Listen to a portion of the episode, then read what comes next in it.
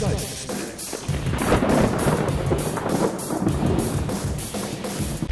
Hallo, grüß Gott, moin moin, wie auch immer und herzlich willkommen zur 26. Folge von Dübels Geistesblitz.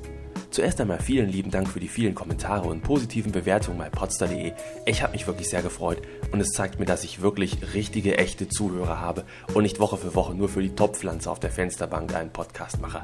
Irgendwie ändert sich ja nichts. Mal sind's die nervenden Süßes, sonst gibt saures Kinder vor der Tür. Dann marschieren ein paar Wochen später ganze Nikolaus-Armeen durch die Straßen und nun haben wir ganz aktuell die sogenannte fünfte Jahreszeit hinter uns gebracht. Und bevor nun wieder die komplette Verwirrung ausbricht, weil sich wieder jeder denkt, wie, was, fünfte Jahreszeit? Wir kriegen ja gerade mal mit Ach und Krach vier zusammen so besemmelt, wie der Winter diesmal ist. Da schreite ich mal klärend ein. Die fünfte Jahreszeit, damit ist natürlich der Karneval gemeint. Karneval ist die Zeit im Jahr, wo man sich einen lustigen Hut aufsetzt, morgens eine Pulle Astis Bomante frühstückt und anschließend fremden Frauen in den Hintern fasst. Nur zur Sicherheit, ich rede noch immer vom Karneval und nicht von den Gästen der letzten Olli Geißen Show. Dass der allgemeine Straßenkarneval ausgebrochen ist, das merkt man spätestens dann, wenn man morgens Brötchen holen will, aber keine bekommt, da die komplette Verkaufsfläche der Bäcker für Berliner und Krapfen reserviert ist. Dieses sogenannte Fettgebäck soll ja für den aktiven Karnevalisten als sogenannte Unterlage dienen, die es ihm dann ermöglicht, den später zugefügten Alkohol besser zu verkraften.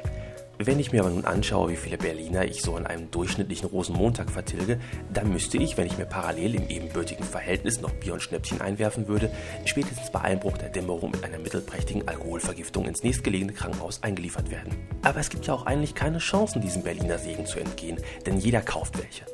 Auf der Arbeit bekommt man sie vom Kollegen ausgegeben und äh, wenn man anschließend noch mal kurz bei Mutti reinschaut, dann hat die auch noch welche parat.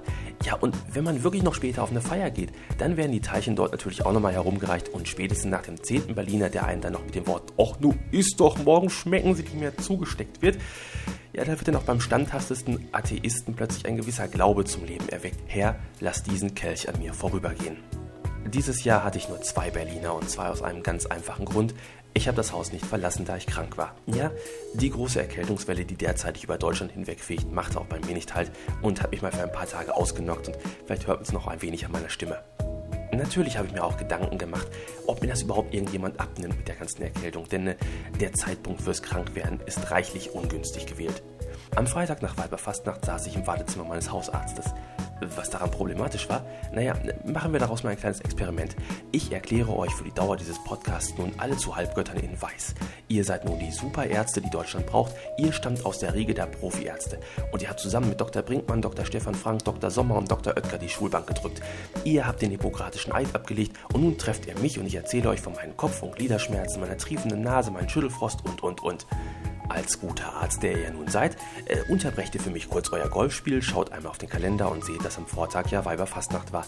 Und wer einen Tag nach Weiberfastnacht nicht ganz fit ist, der könnte doch eventuell auch. Naja, muss ich da noch mehr erzählen? Nein, natürlich war ich wirklich krank, im Sinne von böser Virus und nicht äh, eins von den 30 Bärchen gestern war wohl schlecht. Aber den einen oder anderen Karnevalsgeschädigten wird es bestimmt auch in den letzten Tagen in die Wartezimmer getrieben haben. So, Krankenschein sei Dank, hatte ich dann die einmalige Gelegenheit, den ganzen Rosenmontag auf dem Sofa zu liegen und mir Rosenmontagsumzüge im Fernsehen anzuschauen. Und ganz ehrlich, das müsst ihr unbedingt nicht nachmachen. Länger als eine Viertelstunde habe ich es auch nicht ausgehalten. Es gibt doch irgendwie nichts Schlimmeres, als anderen Leuten beim Feiern zuzuschauen, oder?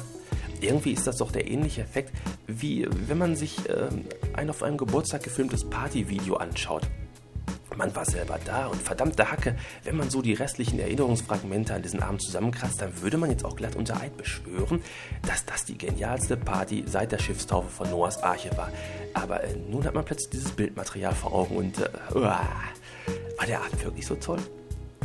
Noch schlimmer wird es freilich beim Video einer Party, wo man nicht eingeladen war. Und die nächste Steigerung sind dann eben Live-Berichterstattungen von Rosenmontagsumzügen, Oktoberfesten oder was Deutschland sonst halt noch so feiert. Nein, dann greife ich lieber zum MP3-Player meines Vertrauens und höre mir die neuesten Folgen meiner Lieblingspodcasts an. Die bringen wesentlich lustigere und informativere Inhalte ganz ohne Tete und Wumtata und manchmal sogar gute Musik, wie diese hier. Nick Black mit Sorry, wie immer aus dem Podsafe Music Network. Wir hören uns nächste Woche wieder. Euer Dübel und tschüss. Sorry if I hurt you with anything I said. Sorry when you needed me. I chose myself instead.